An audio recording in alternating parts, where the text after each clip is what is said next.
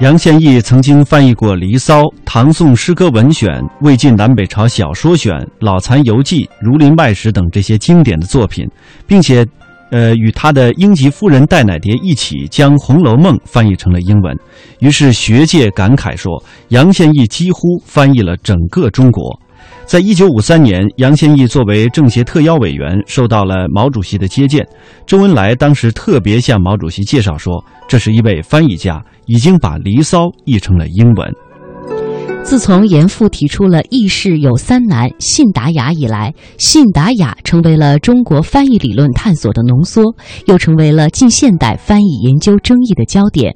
学术界这样评价这三个字，可谓是杨宪益毕生翻译事业的真实写照。杨宪益先生曾经出版了英文自传《White Tiger》，呃，薛红石呢曾经翻译了他的这本自传，把他的这个英文自传出版成中文的时候呢，定名为《漏旧船载酒忆当年》。他这样评价杨宪益先生的这本自传：淡泊、儒雅、有情、有义、有才，这是杨先生给我留下的印象。接下来我们将听到的是凤凰卫视的主持人梁文道为我们介绍的杨宪益先生的这本英文自传。那么说到杨宪益先生呢，大家首先想到的当然就是他是一个大翻译家。有一些媒体甚至很夸张的形容他是一个翻译了整个中国的人。此话怎讲？这是因为在过去那么多年以来啊，我们要注意他这个翻译工作跟我们所熟悉的其他的翻译家不同。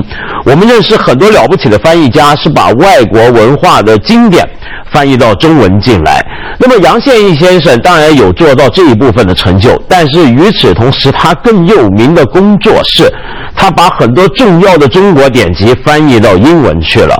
比如说像《红楼梦》，又比如说《离骚》，乃至一些现代的文学作品。那么，而且很重要的是地方是，他在做这些翻译的时候呢，他还有一个很重要的伙伴跟他一起翻译。那位伙伴就是他的夫人戴乃蝶女士了。那么戴女士呢，或者我们叫杨夫人呢，这一对人呢，其实是个异国鸳鸯。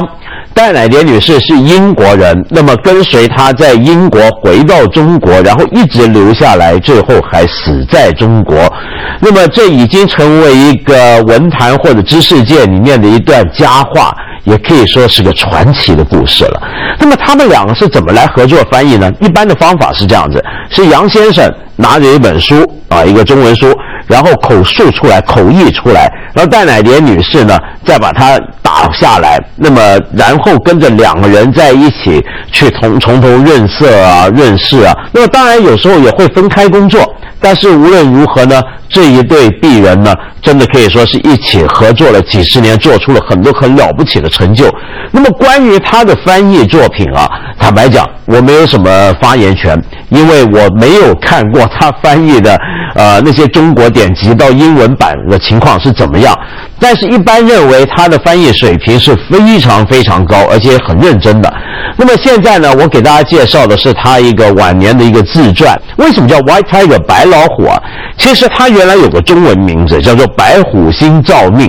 何谓白虎星照命呢？他的意思是这样，就说杨先生啊，就说啊，他小时候呢，啊，他妈妈生他的时候啊，就据说做梦梦见有白虎扑到怀里来，然后有相士就说，这表示你怀这个孩子啊，是有个白虎星进来了。那这个白虎星呢，也表示这个孩子将来会成就一番大的功业，但是呢，也是个同时是个凶兆，他恐怕会经历很多的恶难。那么，所以呢，杨先生呢就用了这个白虎星啊，这个原来的说法来为这本书取名。大家就说，你看我这一生就是吉凶参半的一个白虎一样。那么说到杨先生，很多人就注意到啊，其实他是个世家子弟，家里面非常有钱。所以呢，他从小啊在天津接受的教育，接受一些很多很西化的现代的贵族教育，一直到后来出去读书呢，整个过程你会觉得没有什么太大的起伏，一帆风顺，甚至顺利的有点太离谱了。我举一个例子啊，他当年呢，呃，离开中国要去英国念书嘛，那么去英国念书的时候呢，他坐那个船还是先经过夏威夷到美国这么绕一大圈的。然后去美国呢，还去参加了芝加哥的世博会，在芝加哥世博会上面呢，还看到了著名的大指挥家托斯卡尼尼的演出。那么到到了后来，他在英国有一年呢，也不用怎么上学，那么干嘛呢？别的人可能勤工俭学，他就出去玩。他坐游轮去游了地中海一圈，而且他这个游法还与众不同。在中国学生来讲，是他坐的是头等舱去游的，那么可以说是非常的幸运。所以这个前半部这个部分呢，我们可以形容他是一个。啊，简直像一个贵族子弟、世家子弟呢，怎么出去很浪漫的去玩耍的这么一个历程。那么，但是呢，他这种人呢，他又非常聪明，他聪明的很离谱。所以你看，他到了英国，用了不到半年的时间，就把英国孩子要学几年的这个拉丁文跟希腊文的基本课程给考过了。考过了之后，结果牛津大学收他的时候不相信，你用半年时间怎么搞得定？硬是要他先去外头再学一年，他就是用那一年去玩耍。那么他念书也没怎么好好念。不过这里面也说到，当时他后来回学成回到中国认识的朋友，像梁实秋啊，也是没怎么好好工作的。原来梁实秋这里面讲，他翻译那些莎士比亚剧本，居然是可以十天就翻译一本出来了。那么这里头呢，前半部可以说是非常好玩，但我觉得尤其值得注意的是什么？就这本英文本的这个前言作者是有名的汉学家，也是文中国文学的翻译家闵福德。闵教授呢，在这里面呢就说到。说杨先生就像钱钟书先生一样，是他们那一代人很典型的一种 cosmopolitan 的一种中国知识分子，也就是说有世界主义的知识分子。这是什么意思啊？我们现在回想起民国年代很多这种人物，就是他们有放羊的经验。对西方的文化非常熟悉，熟悉的程度远胜过我们今天，动不动就给你学几种语言。那么生活方式也很做派，也很西化，很国际性，一大堆国际友人。尤其像杨先生这种人，回到中国之后还一堆外国朋友。但是尤其值得注意是什么呢？即便如此，他却爱国爱得不得了，在牛津的年代就已经开始组织起很多的抗日的宣传活动。在《漏船载酒忆当年》这本书的责任编辑、出版人韩敬群的眼里，杨宪益是一个十分有趣味、有原则的真名士，关键时刻就能够表现出中国知识分子的骨气。一般人写自传大多会陷入自恋、自怜这两种境地，可是杨宪益先生呢，在自传当中对于自己的成就不以为然，反而反省自己的很多缺点，实在是难能可贵的。于是，基于此，韩敬群呢，当年曾经多次自费购买自己编辑的这本书，并且把它赠予友人。著名的德语文学翻译家、中国社科院的研究员叶廷芳与杨宪益交往甚密。呃，他这样回忆道：“说大约是在五月份的时候呢，有一次去看望杨先生，当时他的状态还非常好。于是我们谈天说地，呃，说了大半天。”由于杨宪益曾经是中国社科院的外文所的一位特约的研究员，叶廷芳呢一直视杨宪益为半个同事。他说他是一个性情中人，家里有时高朋满座，当人们谈得正浓的时候，他时常会蹦出几句恰到好处的打油诗，引得大家哄堂大笑。叶廷芳还说，杨先生不但中文功底特别扎实，精通中国古典文学，而且英文水平也很高。他和夫人戴乃蝶合作翻译的《红楼梦》，至今还是权威的版本，尚无人可以超越。曾经在一九八四年八月至一九八六年三月任中国外文局局长的范静怡，对杨宪益有着很深的印象。一九八二年，杨宪益发起并主持了旨在弥补西方对中国文学了解空白的“熊猫”丛书系列，重新打开了中国文学对外沟通的窗口。在这套丛书当中，既有《诗经》《聊斋志异》《西游记》《三国演义》《镜花缘》等中国古典文学的经典，也收录了像芙蓉镇《沉重的翅膀》以及巴金、沈从文、孙犁、辛凤霞等很多中国现当代作家的作品。所以大家评价他，他是一个学贯中西的翻译家。这样的学者是我们这个民族、这个时代的骄傲。呃，我们来听王蒙对他的评价。他说：“翻译是一项伟大的工程，也是一项寂寞的事业，需要译者深厚的学问和学养。无疑呢，在作家王蒙的眼中，杨宪益先生就是一位这样的译者。他的作品《蝴蝶》《夜的眼》《说客迎门》《说客迎门》等作品呢，都是经过杨宪益的妙笔介绍到了西方的国家。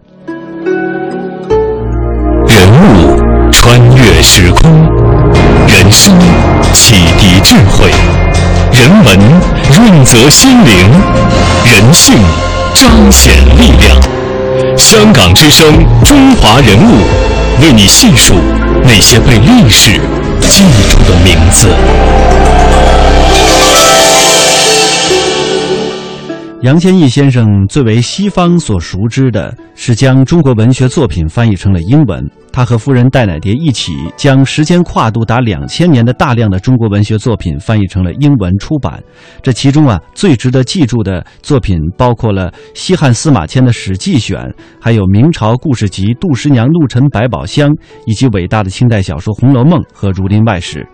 他们翻译的鲁迅作品选，也让这二十世纪初中国文学最重要的作家再现于英语世界当中。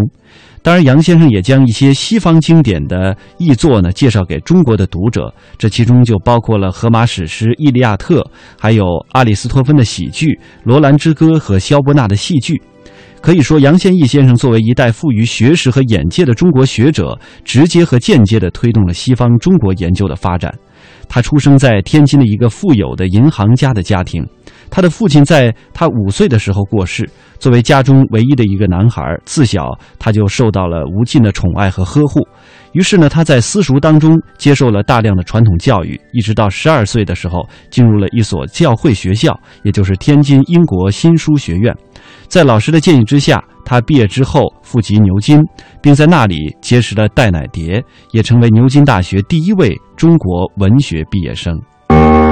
一九二零年，杨玉章因病逝世，年仅五岁的杨宪益成为一家之长。为了保证他的安全，家里给他请来了私塾先生，因此杨宪益打下了坚实的古文基础。一九二七年夏季，他进入天津新书学院就读。在这里，杨宪益接触到柏拉图和亚里士多德，对这两位伟大哲人的憧憬，引起了他对古希腊的强烈兴趣。在那个时代，嗯，最早的时候，从希希腊的史诗史诗，嗯。在希腊的悲剧，嗯，我就看他们写的字就很好，从都是成英文帮忙帮忙写的。加德就请了一个那个英英文老师，中学毕业了以后，嗯，我就那个时候有一个。英国老师师，英国老师正要回到英国去回去一年，我就跟他一块去。初到伦敦，人生地书，杨宪益苦读了五个月后，一举通过了牛津大学拉丁文和希腊文专业笔试。当时面试的考官认为他一定是侥幸过关，坚持让他推迟一年入学。在这空闲的一年里，杨宪益阅读了大量书籍，并翻译了《离骚》，译作充满了嘲讽与夸张。杨宪益认为，无论在牛津学习多么好，对于要回中国的他来说是毫无意义的。所以在牛津，杨信义的学习成绩并不出色，却把全部的精力投入到自己感兴趣的书籍和社会活动中。但他的文采和聪慧在牛津却有口皆碑。出于好玩，他在牛津一口气把《离骚》按照英国十八世纪的英雄双行体的格式翻译出来。这一年他才二十四岁，这是他第一次接触翻译，就在翻译中显示出了磅礴的才华，让英国人大吃一惊。中国天津号称有两大奇人，一个是弘一法师，另一个就是翻译大家杨宪益。杨宪益一生风云坎坷，却始终从容淡定。二十四岁时，杨宪益一口气翻译了《离骚》，之后他又成为第一个把《史记》推向西方世界的人。而他翻译的鲁迅选集是外国不少高校教学研究通常采用的蓝本。他与夫人英国人戴乃蝶合作翻译的三卷本《红楼梦》和英国两位汉学家合译的五卷本，一并成为西方世界最认可的《红楼梦》一本。从1944到1946年间，杨宪益在中国国立编译馆工作。他的主要工作是翻译宋朝司马光编撰的《资治通鉴》。这部史书长达两百九十四卷，从战国到五代，是跨度一千三百六十二年、历经十六个朝代的编年巨著。由于小时候打下深厚的古文基础，翻译这部史书对杨宪益来说并不困难。他坦言，一个月翻一万多字是很简单的事情，而他的中文外译事业也自此开始起步。一九五一年，经著名学者向达推荐，杨宪益从南京来到北京外文出版社工作。在这里，他和夫人戴乃蝶开始了对《红楼梦》的翻译。嗯，中国的古文，嗯，有些古文是比较困难的。你像《楚辞》，《楚辞》翻译《离骚》什么的，那个比较困难一点。那后来，那唐代传奇也是虽然是小说，也比较困难一点。《红楼梦》很简单，我我我就说，他就嗯，感觉就拿他他自己会打出来，打出一个错，然后我们把文字怎么稍微就改一改。《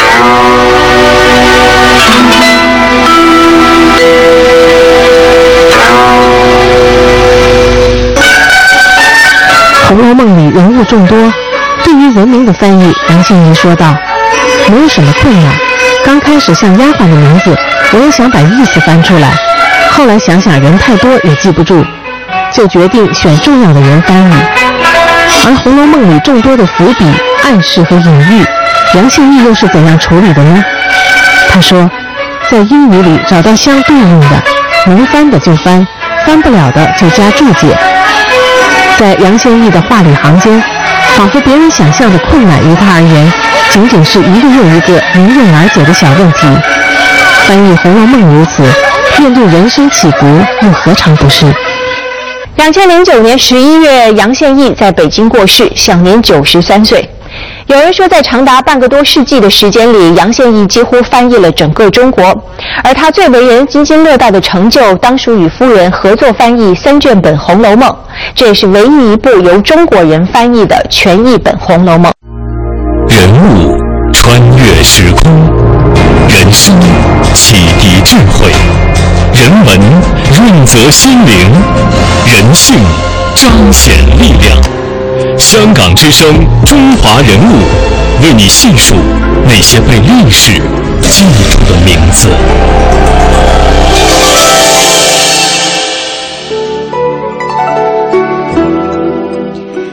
蝶是杨宪益牵手一生的伴侣，更是帮助他登上事业高峰的背后的女人。戴乃蝶和英国皇室当年曾经是同窗共读，却偏偏因为童年时的中国缘分而爱上了中国人杨宪益。杨宪益当时是牛津大学的自费留学生，戴乃蝶发现他非常的有趣，而且是精通中国古典文学，就爱上了他。因为爱他，他干脆改学中文，成为了牛津大学读中文学位。的第一人，爱情的确很美。在翻译界，像他们那样的夫妻合作可以说是绝无仅有的。他们用爱情作墨，吟诵《离骚》，研究《资治通鉴》，将鲁迅文集《史记选》等上百部中国文学作品译成了英文。在每一部的译作上，在杨宪益的名字后面，一定会跟着他的名字——戴乃蝶。这里是杨先益夫妇在北京的最后一个固定住所。杨先益和戴乃迪在北京共同生活了四十八年，一直没有一栋属于自己的房子，没有一个长期固定的家。不断的迁徙，像是他们都乐于接受的一种生活状态。家这个感觉，回到中国就是家了。我们回到中国四零年回来。嗯，回到天津去过，到了北京来以后，那时候去了一趟天津，在天津待了嗯十十多天吧，没有看见老家，老家已经没了。我小的时候，这是一个封建社会的末期的一个大少爷吧，因为我是独生子，就没有兄弟，所以家里头人特别重视，你家里就做一个少爷吧。